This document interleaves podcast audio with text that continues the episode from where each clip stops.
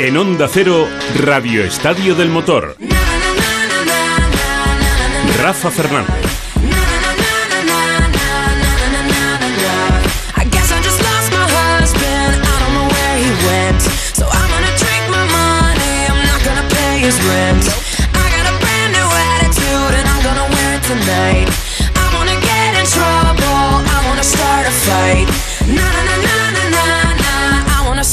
Fight. Hola amigos, después de ese Boxing Day que ha estado encabezando Miguel Venegas con su radioestadio de fútbol internacional, pues ahora llegamos los del motor. Ayer hacíamos el resumen de lo que había ocurrido en 2021, en este 2021 que está tocando a su fin. Hoy nos toca pensar en clave 2022, con lo cual les voy a pisar el titular a muchos de los que me daban ayer uno. eh, y es que después de que se finalizaba una era, podemos decir que en 2022 va a arrancar una era en Fórmula 1, en motos, en rallies, en absolutamente todo, salvo, como bien me apuntaba ayer Pipo, en la familia Sainz, que es una era continua. Eso es como, como una linde que nunca se termina. Y queríamos que siga dándonos muchas alegrías. ¿A que sí, Pipo López? Hola, muy buenas. Hola, ¿qué tal? Pues sí, sí, ya lo decíamos ayer, lo, lo decimos hoy y vamos a seguir diciéndolo cuanto menos en el año 2022, porque ya tenemos el Dakar a la vuelta de la esquina y, y esa leyenda eterna del deporte del motor, esa leyenda eterna del deporte mundial que, que es Carlos Sainz, eh, vuelve a partir como, como uno de los claros favoritos a la, a la victoria en este, en este Dakar 2022, que también inicia una nueva era, porque, porque en esta ocasión, en vez de llevar un, un vehículo eh, a, a la, a la tradicional de combustión, va, va a llevar un vehículo eléctrico, un Audi, una nueva aventura en la cual eh, yo sinceramente pensaba que, que este año iba a ser un año de transición, pero las veces que he hablado con Carlos antes de, de partir hacia Arabia, me ha, me ha dejado entrever que, que está optimista, lo, con lo cual probablemente el proyecto lo, lo hayan acelerado tanto que, que a lo mejor están ya, y ojalá estén ya en condiciones de, de luchar por la victoria. ¿No ves, Pipo, como cuando te encontramos rápido, eh, ayer cerrabas el programa, no te encontrábamos después de la comida, los percebes, todo lo que habías tenido en Navidad, y hoy, pues eso, pues abriendo aquí como, como debe ser, ¿eh? Como debe ser. Yo encantado. ¿eh? a, mí me, a mí me da igual cerrar que abrir. Yo estoy para lo por que, cierto, lo que por- necesitéis. Por cierto, qué, qué pintaza, eh, ayer decíamos el libro de, de Chechu, que te ha hecho la competencia, pero qué pintaza tiene otra vez, un año más, el Rally a Rally eh, de 2021 de, de Pipo. ¿Cuántos años lleváis ya? La próxima temporada serán ya las bodas de plata, 25 años. La verdad es que yo, yo soy el primer sorprendido, si quieres que te sea sincero. 25 años, es, es- es algo increíble. O sea, lo vuestro sí que es una era, ¿eh? es una época. Tú eres como Carlos Sainz, ¿no? Eh, eh, incombustible, absolutamente No, incombustible. no, no. Yo me retiraré antes que él, seguro. Aunque soy más joven, me retiraré antes que él, seguro. Bueno, las pilas que tiene él no las tiene nadie.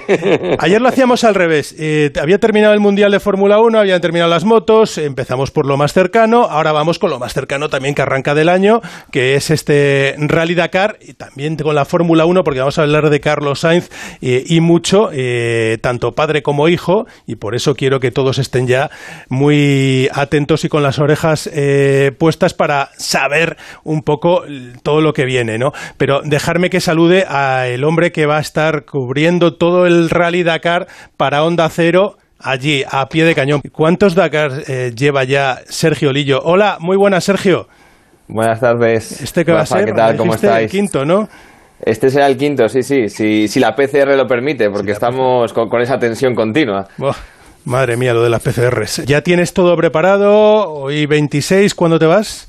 Pues nos vamos el, el 29 por la mañana, o sea que aún estamos ultimando alguna cosita que otra para, para meter en la maleta, pero, pero bueno, ya casi casi todo listo. Carlos Sainz sigue siendo nombre propio, pero tenemos que mirar también más allá, ¿no? Eh, tenemos mucha gente que, que, que nos ilusiona, eh, nuestra Laya, Isidre, no sé, cuéntanos.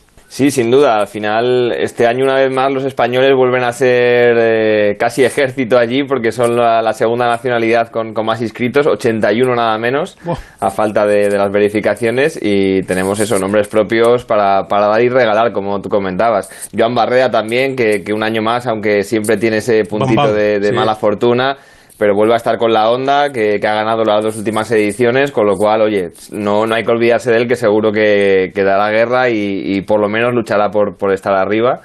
Y luego en coches también nuevo proyecto de, Oscar Fuertes y Jesús Calleja, eh, los Plaza que vuelven, el debut de Carlos Checa en Buggy, que, también es interesante, y Cristina Gutiérrez, que ha hecho un temporadón este año, ha sido campeona de la Copa del Mundo FIA en su categoría ante tres, y es una de las firmes candidatas a la victoria en este Dakar. Sí, señor. Eh, lo de Carlos Checa sí que me llama a mí poderosamente la atención, y es un tipo fantástico, además, el gran Carlos Checa. Eh. se apunta a todo, se apunta absolutamente a todo, a un bombardeo. Quédate por ahí, porque vamos a hablar de Carlos Sainz y seguro que alguna anécdota nos vas a a, querer contar, como nos va a contar también nuestra gente de la Fórmula 1, pero tenemos a un invitado que yo quiero saludar ya, que es Alex Pita, porque ha dirigido la serie documental de Prime, de Amazon Prime, relativa a Carlos Sainz. Una vida para competir y Alex ha estado muy cerca, tanto del padre como del hijo, como de Pipo, por ejemplo, también, porque Pipo es uno de los que, de los que chupa cámara, pero bien, además. Alex Pita, hola, muy buenas. ¿Qué tal, Rafa? Muy buenas tardes. Que Pipo ha chupado mucha cámara, ¿eh? Hay mucha mucha gente que está diciéndolo eh, y yo no sé si les falta no les falta razón, ¿eh? Pipo, eh, ¿cómo eh, has hecho algo ahí, eh? Nada, yo, yo sí he sido, ahora, ahora lo puedo explicar Alex, pero yo soy el primer sorprendido del, exceso de apariciones mías. Pero bueno, sí, también es verdad que debo ser el que, el, que más el que más charlas he, metido al respecto y, también, hombre, eh, lo que es indudable es que es que llevo toda la vida, ¿no? Siguiendo los pasos de Carlos, que, que entre otras cosas ha sido para mí un privilegio, ¿no? Poder poder seguir tan de cerca la, la, carrera deportiva de esta leyenda eterna del deporte. Contaba buenas historias, Pipo, ¿eh, Alex? Sí, es que es, lo que te iba a decir, es que al final tiene mucha participación porque cuenta las cosas muy bien y además ha estado con Carlos en sus dos vidas, ¿no? En la vida de los rallies y en la vida del Dakar, que pocos han podido seguirle el tren tantos años, ¿no? y Pipo pues lo ha, lo ha conseguido y al final eh, eran tres, cuatro periodistas los que estaban muy cercanos a él, sobre todo en los años de los rallies y bueno, pues hemos tenido la fortuna de poder contar con todos ellos y muy, muy contentos ¿no? con, con lo que nos han contado de Carlos. Tú ya le conocías tanto al padre como al hijo, pero mm, después de este documental, si tuvieras que hacer una definición de, de Carlos padre, ¿cómo le, ¿cómo le defines? Pues mira, posiblemente a Pipo le pasa también un poco lo mismo, o le pasó en su día. Eh, yo a Carlos padre es una persona que, ¿no? que es muy reservada, que, que siempre parecía como muy inaccesible, que coincidías con él en actos o en eventos y y te daban como respeto, ¿no? Hablar con él. Y cuando consigues o entras en su círculo, descubres una persona completamente diferente. Es una persona súper bromista, eh, muy cariñosa, muy atenta, eh, muy educado. Eh, la verdad es que en, durante este año, yo se lo decía al final de, la, de la producción, se lo decía a Reyes, a su mujer, que nos habían hecho sentir parte de la familia. Yo, yo tenía la sensación en un momento en el que ya eh, llegaba a su circuito de karting con Juanjo la calle y parecía que ya tenía yo mi propio espacio, ¿no? Porque te hace sentir parte de ellos y eso ha sido una de las grandes, eh, uno de los grandes éxitos, de los grandes triunfos que hemos conseguido crear un equipo eh, entre todos para, para, sentir, estar a gusto en cada grabación, en cada rodaje, en cada seguimiento, que él no sintiera que estábamos tan cerca para que fuera él, ¿no? Y yo creo que eso se transmite en muchas partes del documental. Déjame que salude a nuestro elenco de profes eh, y nuestro catedrático también eh, de la Fórmula 1, porque ellos conocen especialmente a Carlos Hijo, pero también a Carlos Padre, porque es ya un habitual del paddock desde hace mucho tiempo. Catedrático Joan Vila del Prat, hola, muy buenas. Hola, buenas tardes. Eh, buenas es, tardes. Es un nombre eh, que impregna algo diferente, ¿no? Sí, tú dices, ¿cómo, cómo, lo, ¿cómo lo definirías? Yo lo definiría único, único, es, eh, no hay otro. Otro Carlos Sainz padre no, no existe.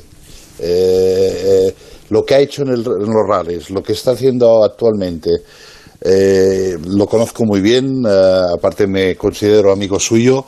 Uh, lo he visto en, en, el paddock, hemos hablado cuando su hijo estaba en Toro Rosso muchísimas veces. lo que ha sufrido, lo que, ha sufrido él por su hijo, quizás no ha sufrido nunca en los rallies. O sea, increíble lo que se ha tenido que aguantar, eh, sea la lengua, sea de, de, de- de decirle eh, infinidad de cosas a su hijo, ¿no? Increíble, eh, un grande, un grande y, y un grande y único. Por esto que todo el respeto y todo el amor por él. Jacobo Vega, tú también tienes una relación tanto padre como hijo en la que, bueno, pues supongo que habrá momentos mejores, peores, pero yo creo que el trato de respeto que los dos lanzan hacia cualquiera que se acerque a ellos, nadie lo podrá dudar, nadie lo podrá discutir. Muy buenas, Jacobo.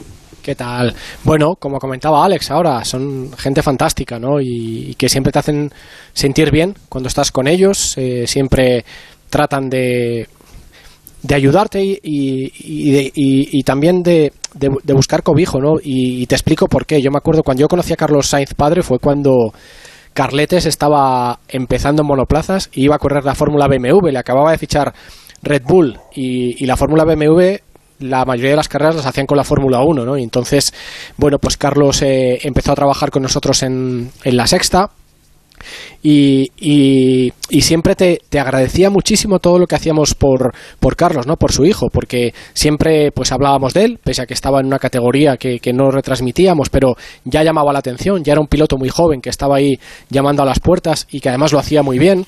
Y luego también eh, Carlos, pues bueno, siguió el sendero de la Fórmula 1 porque hizo la, la GP3, ¿no? Una temporada que no tuvo mucha suerte y que todo lo que le, pudo- le pudo salir bien, pues le salió mal, pero, pero que también dio muestras de, lo gran piloto que era, ¿no? Y, Carlos, pues también venía a, a todas las carreras, estaba por allí por el Pado, que, y como, como comentaba Pipo, como comenta Alex, son gente siempre muy cercana, pese a, a esa apariencia a lo mejor que puedan dar de, de, distancia, ¿no? En, las cámaras o las entrevistas, pero es como con Alonso también, ¿no? Una vez que se apagan los micrófonos, se apagan las cámaras, el trato es totalmente diferente, ¿no? Y, con Carlos, padre, hijo, con Juanjo Lacalle, con Borja, el antiguo manager que tenía eh, Carletes, con Carlos, su primo y manager ahora, con todos, la relación es fantástica, siempre te hacen eh, las cosas fáciles, nunca, nunca te hacen las cosas difíciles. Y luego también, eh, qué decir como de ellos como pilotos, ¿no? Como deportistas, tanto de Carlos padre como de Carlos hijo. Carlos lleva muchos años demostrándolo, porque no termina de demostrarlo. eh, lleva, lo podrá decir Pipo cuántos años, pero toda la vida. Yo desde que soy niño creo que, que llevo a Carlos Sainz eh, viéndole correr. Y Carlos Hijo lleva muchos años también demostrándolo en la categoría más difícil que hay eh, en el automovilismo y, y va a seguir demostrándolo. Bueno, escucha, eh, yo necesito alguno que raje de ellos, porque es que si no, esto parece Interflora. Paco Martín, hola, muy buenas. Hola, buenas tardes. Venga, espero que tú pongas los puntos sobre las IES. Hombre, en este yo lo- elenco. Lo, único que ya que me queda por decir, porque lo- todo lo de Carlos Sainz padre, por ejemplo, casi casi se ha dicho todo, ¿no? Pero yo lo que me lo que me sigue a mí asombrando de don Carlos Sainz eh, es que fíjate está rozando ya casi los 70 años, ¿eh? No, perdona, pero tampoco te pero pases. Serán lo los que más 60, feliz le hace a. Carlos Sainz en- en- de toda la vida Como te es, escuche- eh, montarse en un coche de carreras Acaba de y, tirar pa- 10 y- años y encima, competir. ¿eh?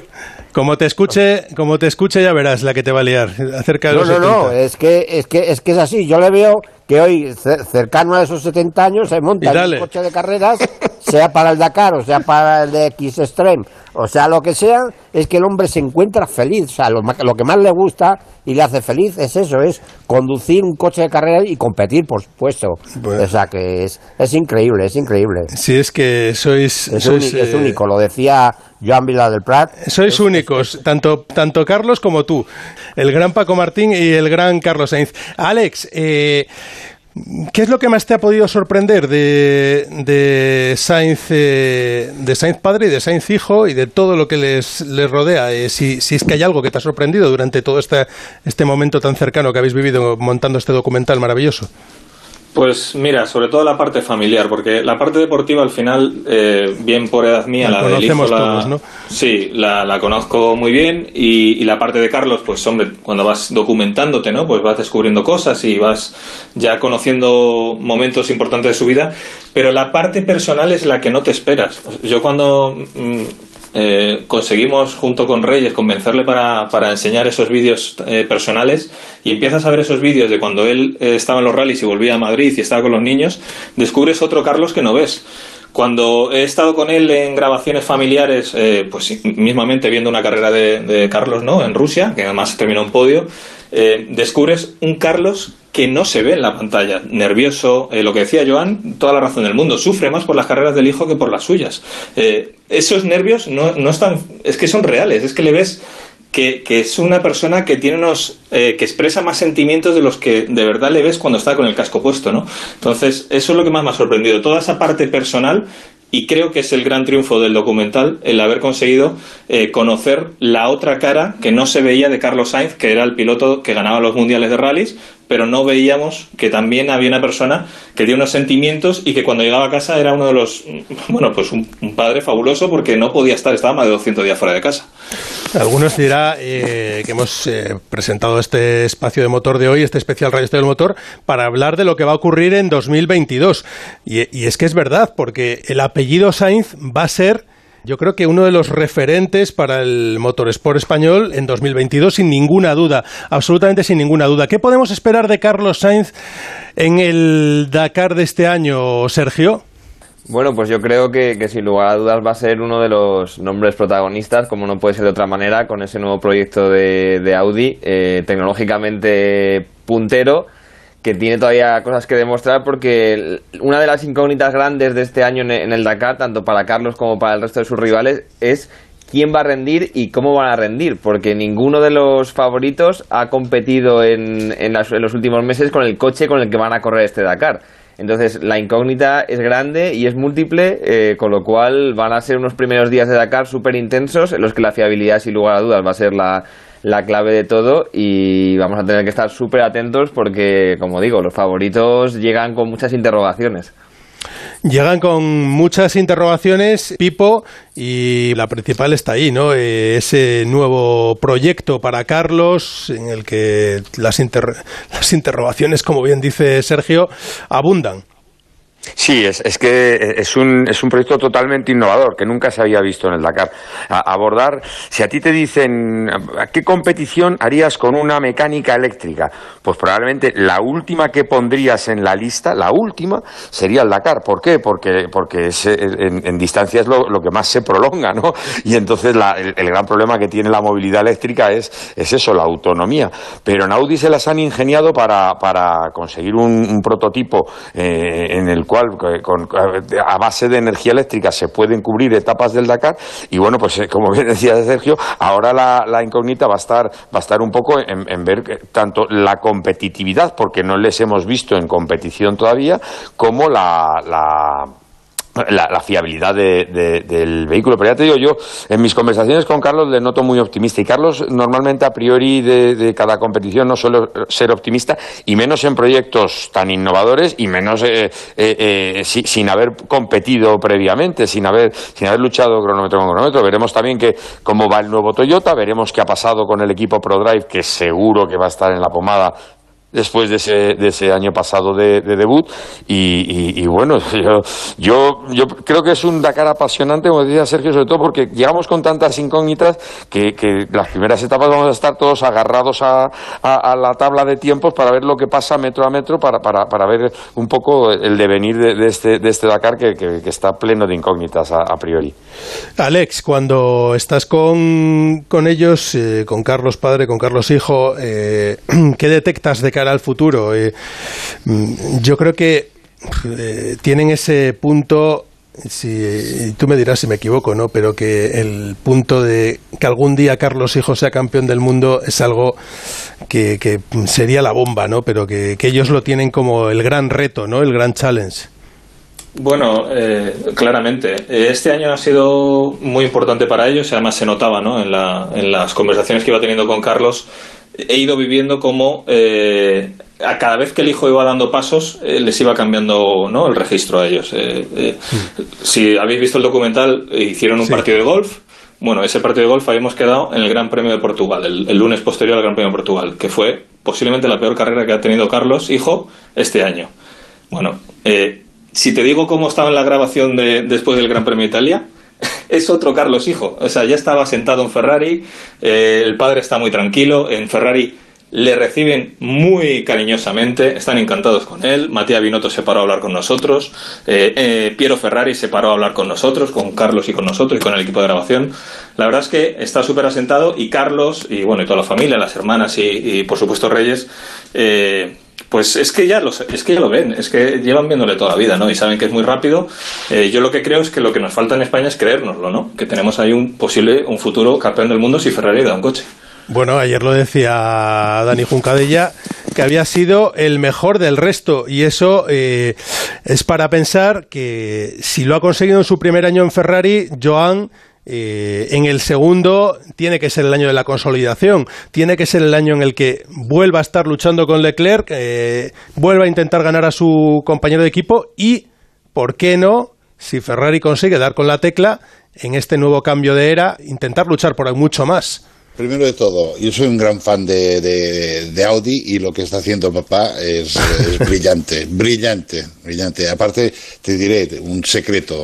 Tengo en estos días, me han dejado un RS e-tron, que son 600 caballos, eléctrico. ¿Vale? Y lo estoy probando y le estoy... ¿Es fiable? Cosa. Es fiablísimo, es un monstruo y seguro que lo que tienen en Qatar, en el Dakar, es aún más monstruo, ¿no? O sea, en ese sentido, seguro que van a hacerlo bien y Carlos lo va a llevar hasta al límite de este coche. En cuanto hablamos del hijo, el hijo es, tiene una, una, para mí tiene una, una un algo especial en que aún no sabemos cuál es su límite. Si tú miras la, la, toda la historia de Carlos Hijo de, en todos los campeonatos, él inicia tranquilo y a poco a poco va creciendo, va creciendo, va creciendo. Este crecimiento que hemos visto, lo vimos en McLaren, lo vimos en, en, en todos lados donde ha estado, lo hemos visto en Ferrari también. ¿Dónde está su límite? No lo sabemos, pero lo que está clarísimo es que este límite que ahora tiene, o este punto que ahora tiene, y ya está a un punto que con un buen coche puede ganar carreras y puede luchar por un título. Y esto es lo, lo, lo más impresionante de Carlos, es esto, su capacidad de ir creciendo, adaptándose, Uh, rodearse de gente, uh, hacer el trabajo bien con los ingenieros, uh, un tío que no, no, no, crea problemas, no, es no tiene un ego acentuado que normalmente los, los, grandes a veces lo tienen. O sea, es un tipo que trabaja con equipo, que sabe lo que es el equipo y que sabe también sacrificarse por el equipo. Todo esto tiene unos valores dentro del mundo de la competición que son tremendos. Y su futuro, yo no te puedo decir, pero lo que sí, este crecimiento, si no para, que no creo que va a parar, eh, sin duda alguna, eh, con una herramienta mínimamente buena, puede estar luchando por un título. Jacobo, es cierto que ha habido pilotos eh, jóvenes de su generación que mucha gente veía con mayor talento que Carlos, pero quizá ninguno ha tenido aparte de bueno eh, y por qué no lo vamos a decir no eh, tener a su padre evidentemente es una ha sido una gran ayuda. Habrá momentos en los que habrá sufrido como él mismo reconoce por la dureza porque es un, un, una persona exigente al máximo pero Carlos ha tenido algo que a lo mejor otros no han llegado a tener, ¿no? Esa constancia, ese trabajo, esa fuerza por ir mejorando, mejorando, mejorando, mejorando, que sumada al talento que, tiene que, que tienes que tener, y eso sin es, derrumbarse, es ¿eh? Sin derrumbarse, sin, correcto. Sin derrumbarse, sin derrumbarse en los momentos difíciles, mal, es verdad. Cuando las cosas han salido mal, él se ha, se ha, rehecho al día siguiente y ahora otro Carlos, y ahora otra manera de es pensar. Verdad. Ya buscaba a sacarle el máximo, aunque hubiera sido el día anterior, lo hubiera puesto en posiciones complicadas. O sea, esta capacidad capacidad de, de, de, superarse a sí mismo y de crecer constantemente, para mí es lo mejor que tiene Carlos. Aunque luego pueda parecer que sí, si, si tú vas analizando su carrera en la Fórmula 1, no la ha tenido fácil nunca, ¿no? Porque va a ganar las World Series eh, y por ganar las World Series la, lógica te dice que sube a la Fórmula 1 y aparece el fenómeno Verstappen. Y ese asiento que iba a ser para él, eh, pues le tapa a Verstappen, ¿no? Y luego una carambola, que Vettel se va del equipo, suben a Kvyat, tal, tal, tal. Y, y, y, el segundo asiento de Toro Rosso se lo dan a él, ¿no? Eh, luego cuando está asentándose en Renault, Renault ficha a Richardo y también se queda ahí sin asiento, ¿no? Pues luego otra, digamos, eh, especie de, de juego de, de, las sillas que Alonso se va de la Fórmula 1, queda un hueco en McLaren, McLaren se fija en él y llega McLaren, ¿no? Y luego, eh, pues eh, llegamos a, a, a ese cambio que iba a haber en Ferrari, que no sabía- se sabía bien eh, quién iba a ser el piloto que iba a estar ahí junto a Leclerc, porque Vettel se iba a ir, se hablaba de Richardo, eh, se hablaba de que iban a intentar fichar a Verstappen, había una serie de nombres y Carlos nunca aparecía entre esos nombres y al final pues eh, Binotto eh, empieza a ver las actuaciones de Carlos en McLaren y deciden que ese es su piloto, que es el piloto que quieren tener.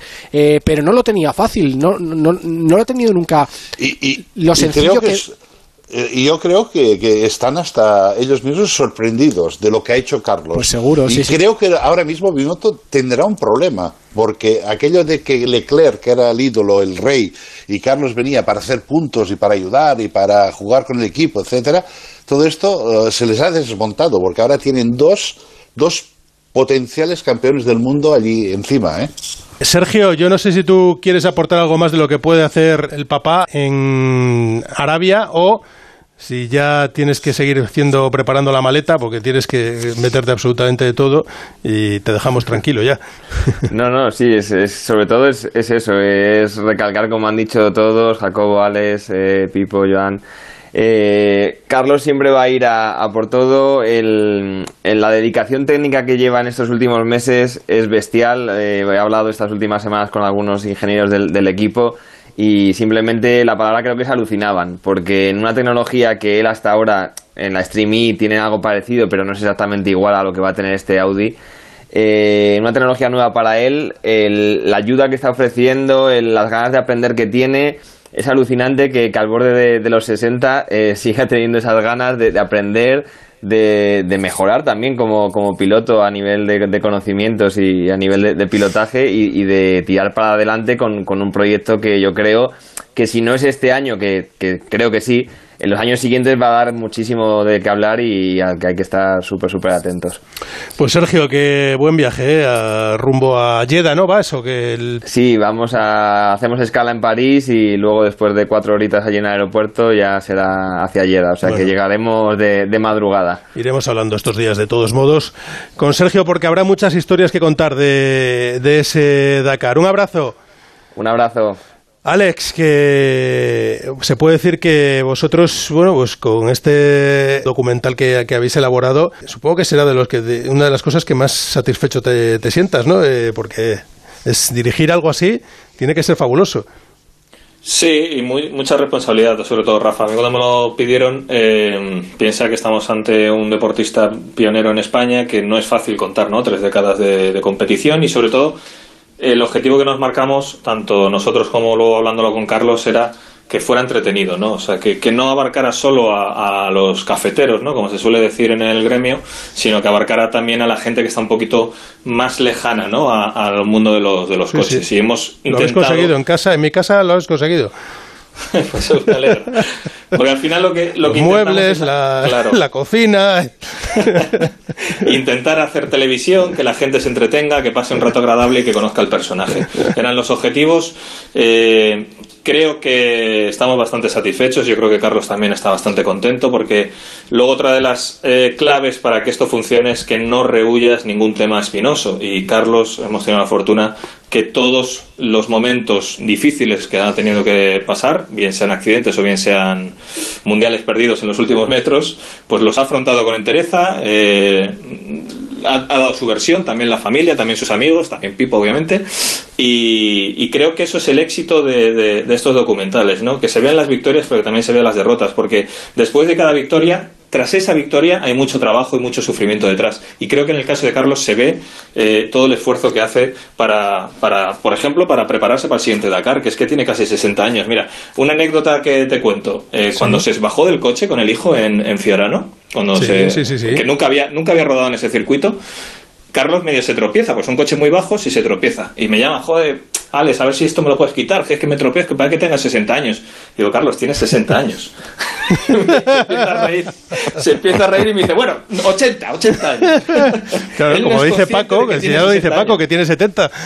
Claro, es que no es consciente de que tiene 60 años y que sigue siendo, como dice Luis Moya, uno de los favoritos o el máximo favorito cada vez que va al Dakar. Es que es una bestialidad. Enhorabuena, Alex. Muchas felicidades. Enhorabuena.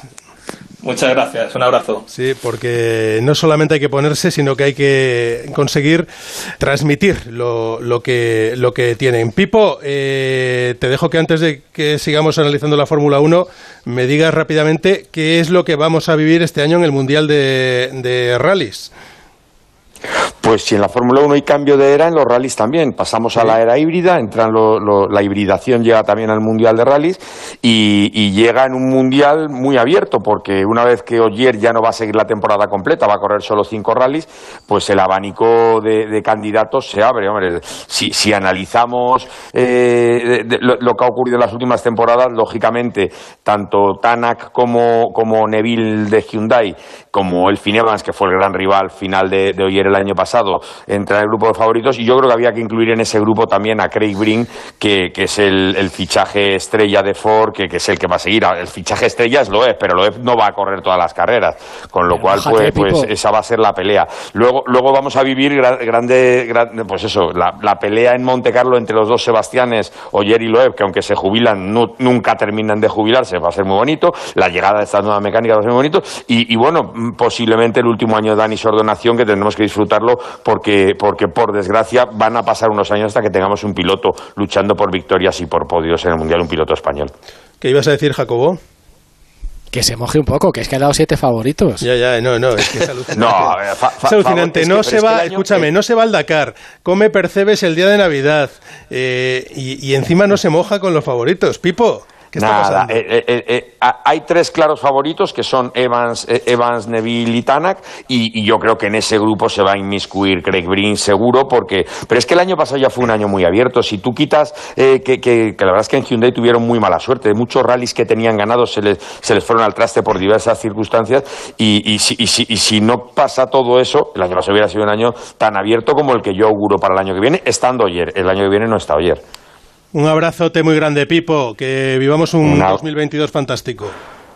un abrazo felices fiestas y feliz 2022 Felices fiestas para Pipo López, un grande, un gran periodista y un gran tipo. Que bueno, vamos a hablar de Fórmula 1. Eh, estamos hablando mucho de Carlos Sainz. ¿Por qué no le escuchamos a él? En Onda Cero, Radio Estadio del Motor. Rafa Fernández.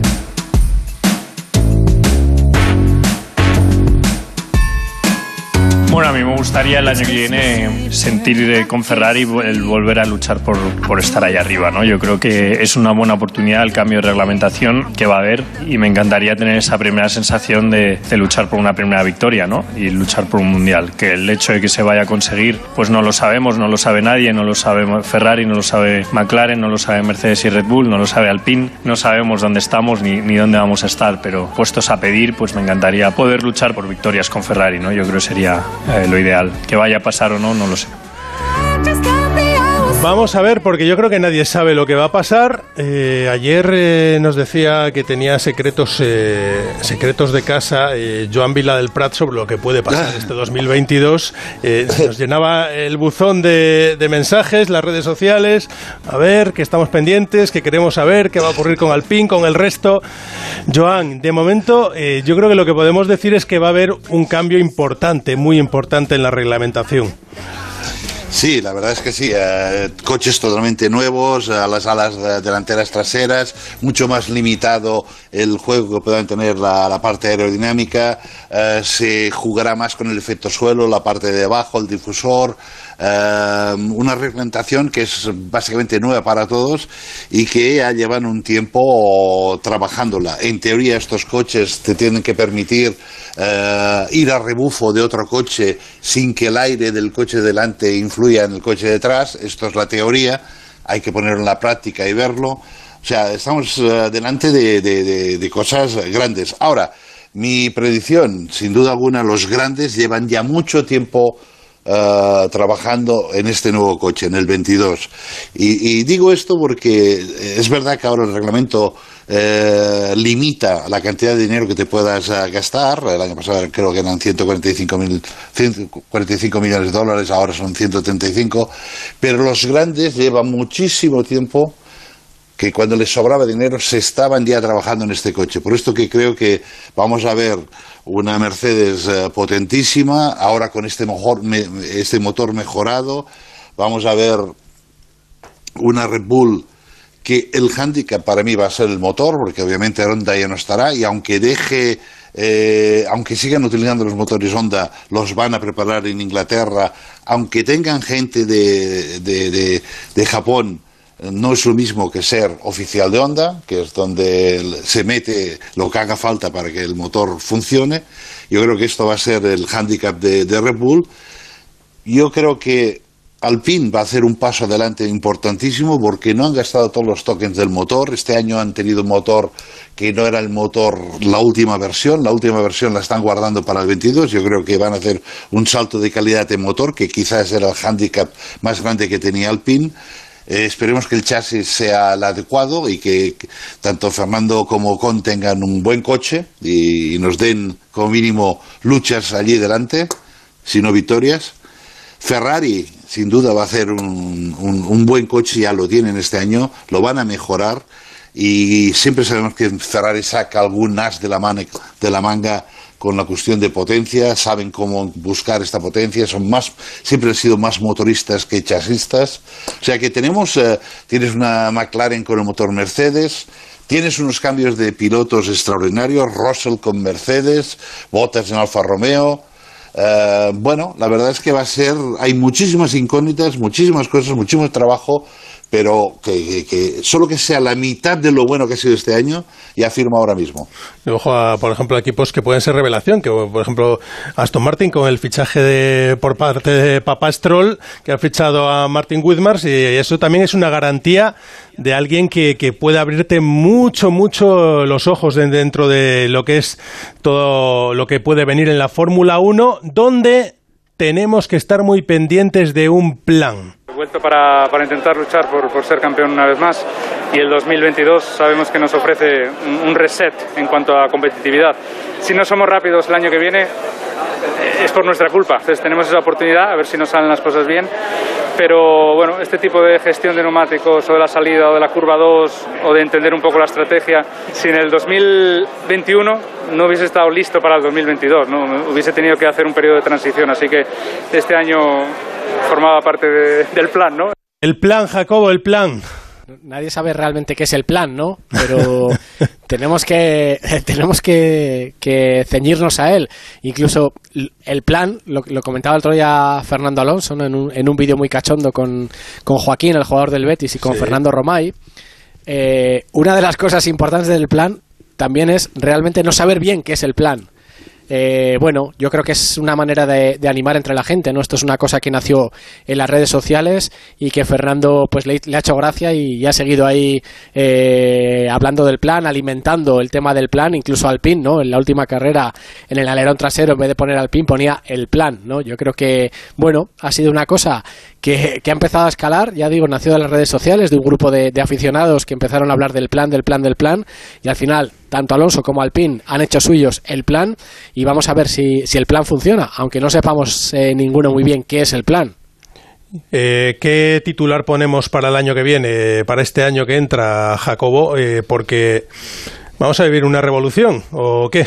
Sí, yo diría revolución o esperanza, ¿no? En un, en un, de, un, de, una manera revolución, porque va a cambiar todo. Mm, posiblemente los, los, equipos que están arriba van a seguir estando arriba, ¿no? Porque tienen mucho ganado y, y de repente no, va, no, van a, no van a estar abajo, ¿no? Si hay algún equipo que va a encontrar algo muy diferente del resto, como pasó en 2009 con el equipo de Ross Brown, es algo que de momento no lo sabemos. Yo tengo mis dudas. Creo que además este reglamento precisamente lo ha hecho Ross Brown y se ha cuidado muy mucho de tratar de tapar todas estas posibles eh, puertas traseras que pudiesen encontrar los equipos, ¿no? Entonces, yo creo que no va a haber nadie que va a encontrar esa solución mágica, pero sí que creo que todo va a estar mucho más igualado y como comentaba Joan, el, el aspecto del motor va a seguir siendo muy importante porque yo entiendo que las mecánicas se van a igualar, las mecánicas, cuando digo mecánicas me refiero a chasis, eh, a suspensiones, todo esto, van a ser nuevas las suspensiones de todos los coches porque vienen las llantas de 18 pulgadas, con lo cual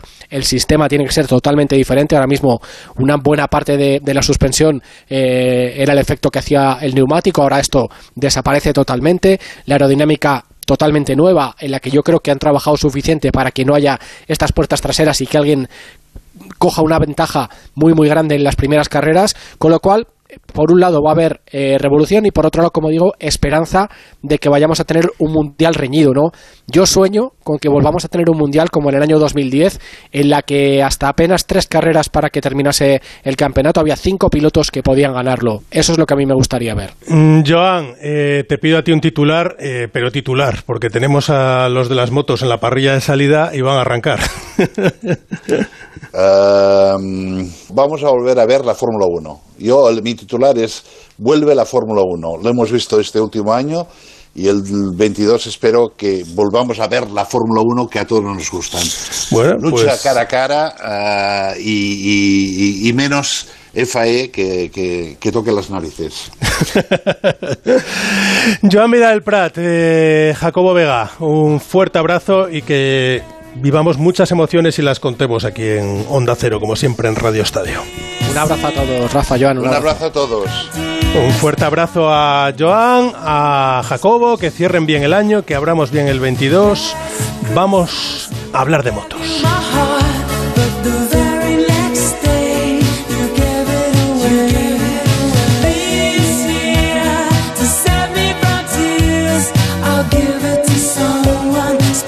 En Onda Cero, Radio Estadio del Motor.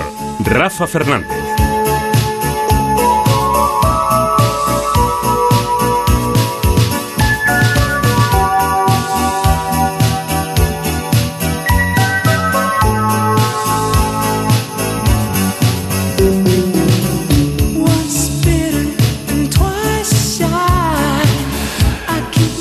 Hasta las 8 vamos a estar aquí en este especial Radio Estadio del Motor en el que estamos contando todo lo que va a venir el año que viene. Hemos hablado sobre esa figura de la familia Sainz eh, que tiene que marcar este 2022, pero, pero en motos tenemos un año en el que vamos a vivir ya sin Valentino Rossi. Hola Chechu Lázaro, muy buenas. ¿Qué tal? Buenas tardes, Rafa.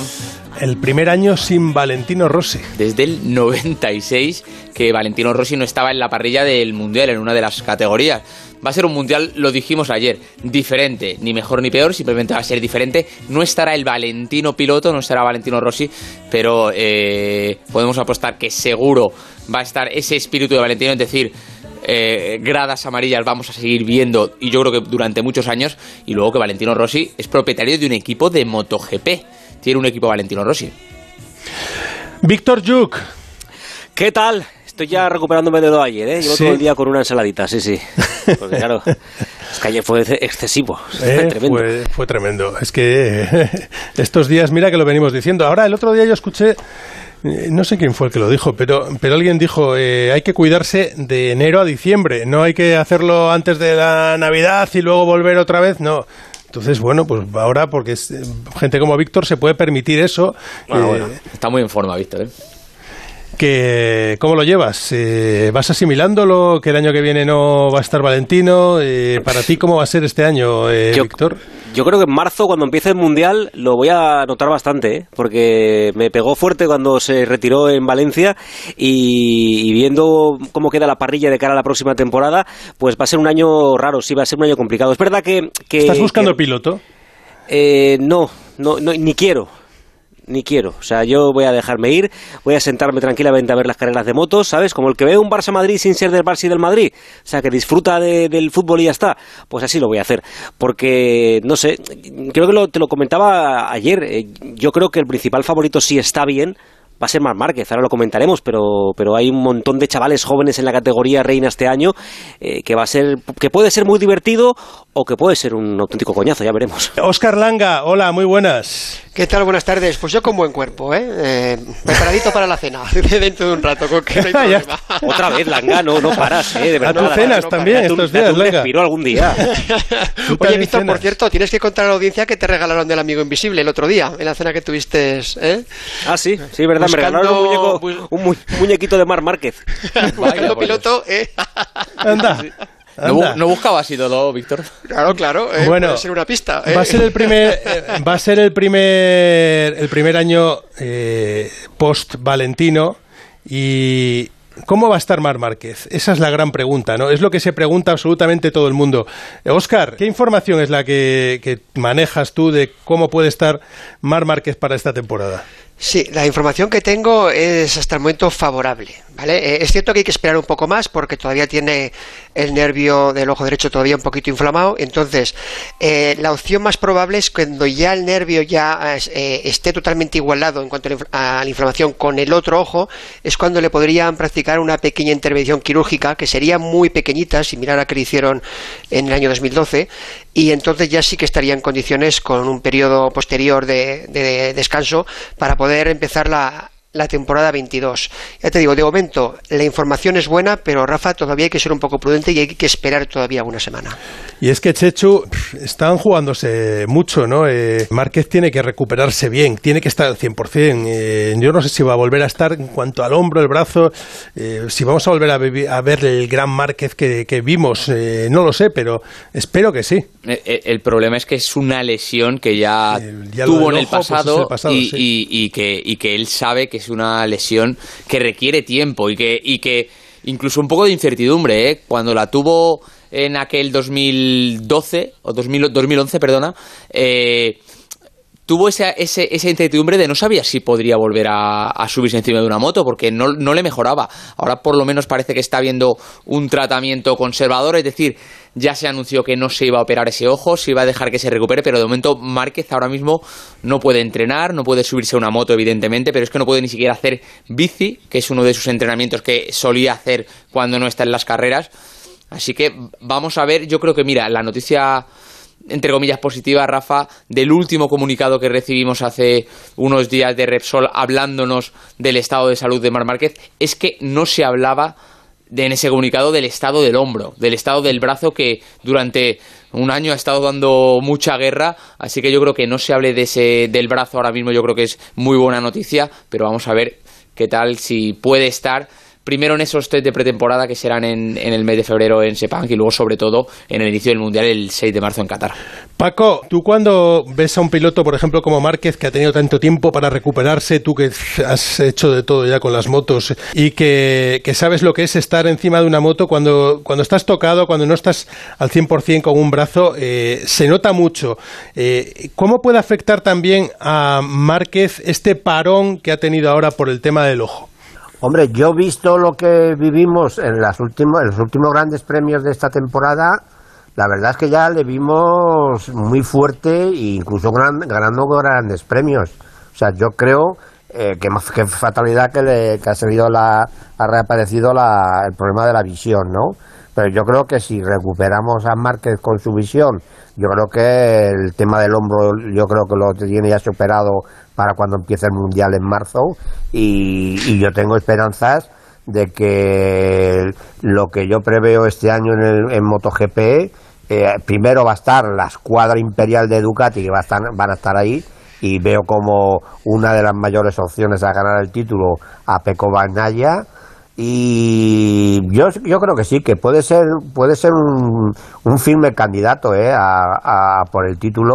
Ya digo, todo va a depender de lo que decía Oscar. Vamos a ver esa recuperación de la visión, que no es, no, eso no es una cosa que, que, que lo mismo hay suerte y en, hombre, en un par de meses eh, yo creo que hay tiempo suficiente como para que la vuelva a recuperar. Pero si eso se recupera 100%, yo veo a Márquez como firme candidato a, a disputar el título a un Fabio Quartararo y sobre todo a, ya te digo, yo creo la, la escuadra imperial de, de, de Ducati el año que viene, ojo con ellos, ¿eh?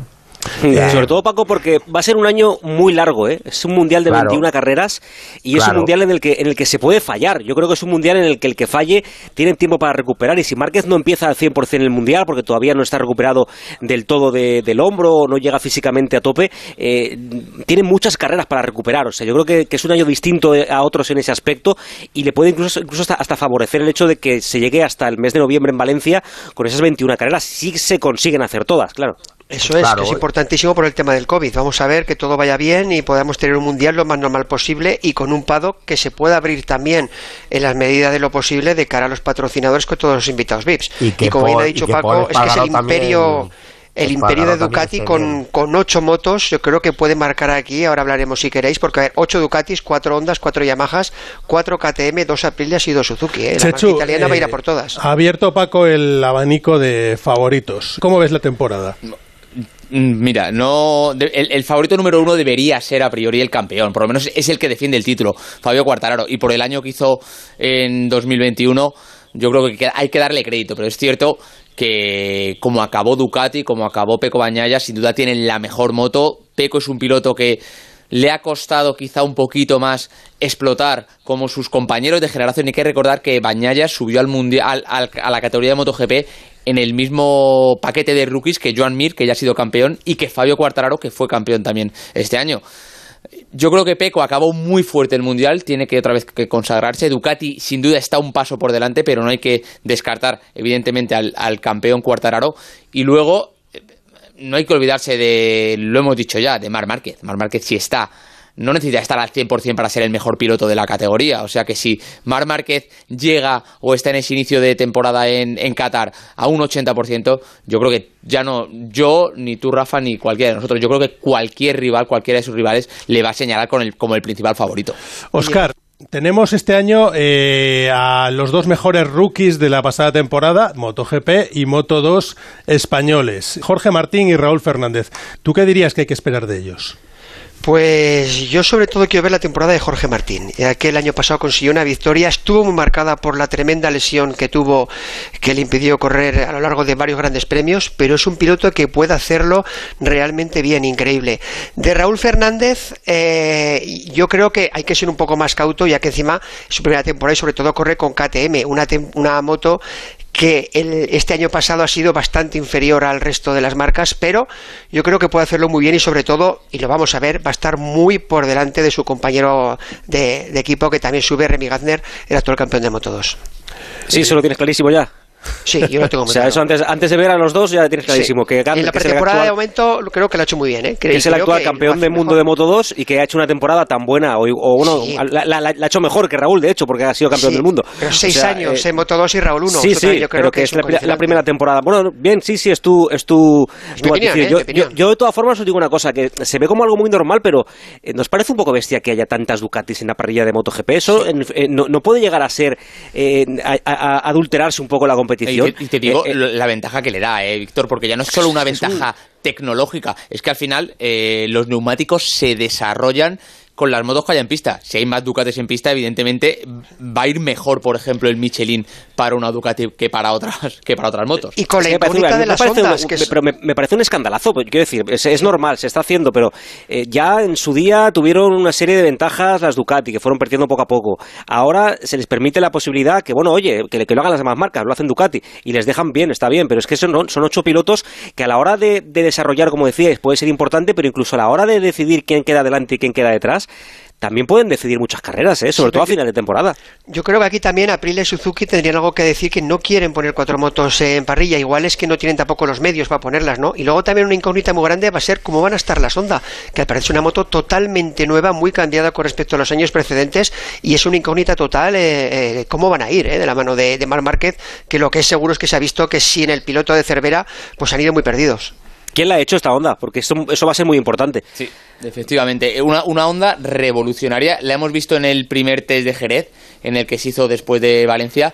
Y tenía ya, o se parecía bastante, por lo menos, eh, desde un punto de vista de estético a- o de dimensiones, a la Ducati. Es que la Ducati ahora mismo es la referencia de la categoría. No hay que olvidarlo. Tienen la mejor moto. Ganan los campeonatos de constructores. ¿Qué le falta? Pero no gana como piloto, Chechu, Eso desde el es, 2007. eso es. Le falta. Pero escucha, los de los últimos cinco campeonatos, cuatro subcampeonatos de Ducati, entre el de Dovizioso y el de Bañaya. Sí, sí. Pero porque no tienen a. Márquez. O sea, Pues que si tuviesen a. Márquez, eh, Sí, si tuviesen claro. a Márquez, yo creo que ahí no habría ningún problema, ¿no? Pero claro, han tenido ese problema que no han tenido a Márquez y esta última temporada, pues han estado a punto también de llevarse el Mundial, es verdad, pero Fabio ha estado espectacular y, y al final Van Naya, pues ha estado ahí, ahí a punto, ¿no? Quitando los errores de final de temporada, podía haberle peleado la última carrera en Valencia. Yo, ojo, yo el, el que tengo muchas ganas de ver este año, de verdad, ya con un año de experiencia, era Jorge Martínez. Yo creo que va a ser, sin duda, Sí. la revelación de la categoría y cuidadito con Jorge. Bueno, pues vamos a ver si, si es así. Eh, vamos a también que estar muy atentos en Moto 2 al primer año de Pedro Acosta. Oscar, tenías eh, los datos que ayer no, los- no nos dio tiempo a contarlos, pero el, el año suyo en Moto 3 ha sido increíble en su debut, aunque ha tenido un, digamos, un- una zona ahí de oasis en el medio, ¿no? Pero pero al final se ha llevado el Mundial, eh, su arranque fue tremendo. ¿Qué esperamos? Hombre, Rafa, es que fíjate, el de Mazarrón es que a pesar de lo que tú has dicho de ese Oasis, cuenta con un palmarés de leyenda en su primera temporada. Fíjate, como resumen podemos decir que, que es el primer piloto de la historia que consigue cuatro podios, tres victorias y un segundo puesto en sus cuatro primeras carreras del Mundial. Con 16 años y 342 días se convirtió en el piloto más joven de la historia en conseguir tres victorias consecutivas, arrebatando dicho récord a Marco Melandri, que tenía 17 años y 29 días. Ojito a esto, es el primer piloto que consigue el título en su temporada de debut en 125 de Moto 3 desde Loris Capiros en 1990 y es el primer piloto español que lo consigue, lo cual ya esto lo dice todo. Con 17 años y 166 días se convierte en el segundo campeón del mundo más joven de la historia. Un día, ¿eh? ojo, tan solo un día por detrás de Capirossi, Ah, vale, que lo vale. hizo con 17 años y 165 días, el piloto italiano. Se convierte en el segundo piloto consecutivo que consigue el título en la categoría ligera sin una sola pole. Después de Albert Arenas, que lo hizo también el año anterior. Oye, no me hagas un podcast ahora, ¿eh? No, no, no. Eh, sencillamente yo creo que con estos datos hay más, pero con todos estos datos él es el segundo piloto más joven de la historia, el primer español en la historia que lo consigue en su primer año. ¿Va a triunfar, Chechu? Tiene muy buena pinta, eh, ya lo demostró en Moto 3. Y te digo una cosa, además, ha crecido mucho a nivel de estatura y yo creo que la Moto 2 le va a sentar muy bien. Querido Paco, también dime, ¿qué esperas? No he comentado nada de Raúl Fernández que pasa a MotoGP, ya lo sabemos. Sí. Pero claro, eh, yo creo que Raúl Fernández tenía que haber pasado a una, por ejemplo, a una marca como Yamaha o Honda, porque se va a quedar ahí en, estancado en KTM y es, el, es uno de los mejores pilotos de- del futuro. Y el titular, pues hombre, que va a ser un, un año, yo creo que espectacular a nivel a todos los niveles, tanto en Moto 3, Moto 2 como en MotoGP. Vale. A ver, decirme cada uno de vosotros eh, vuestro piloto para 2022 y aquí finiquita. Venga, Chechu, atrévete. Pil- Tu piloto, revelación, yo, yo lo he dicho. Tu piloto. Yo piloto revelación va a ser Jorge Martín. Oscar. Pues fíjate, es que tenemos nueve MotoGP, nueve Moto Uno, 2 uno, y te he 10 pedido uno, que 3, se ¿eh? va el Si me quedo con uno, Márquez. Víctor. Peco Bagnaya. Pues, señores, que vivamos un 2022 maravilloso en el que podamos contar que los españoles siguen ahí, que esto no tengo ninguna duda, y en el que haya mucho espectáculo, pero que sobre todo que, que podamos ver las carreras, que podamos ver público, que podamos eh, terminar con el maldito bicho este y como dice Oscar, que tengamos ya los paddocks llenos de gente, abarrotados, Fundamental. Oscar, abarrotados. Fundamental. ¿Y las gradas? Sí, señor. Así es, así es. Que terminéis bien el año y que 2022 arranque todavía mucho mejor. Un abrazo para todos. Mucha Abrazo, salud. Rafa. Feliz salida de 2021. Felices fiestas a todos los oyentes, a todos los amantes del motor, a todos los amantes del deporte y absolutamente a todo el mundo. Un abrazo, seguimos, sigue la radio aquí en Onda Cero.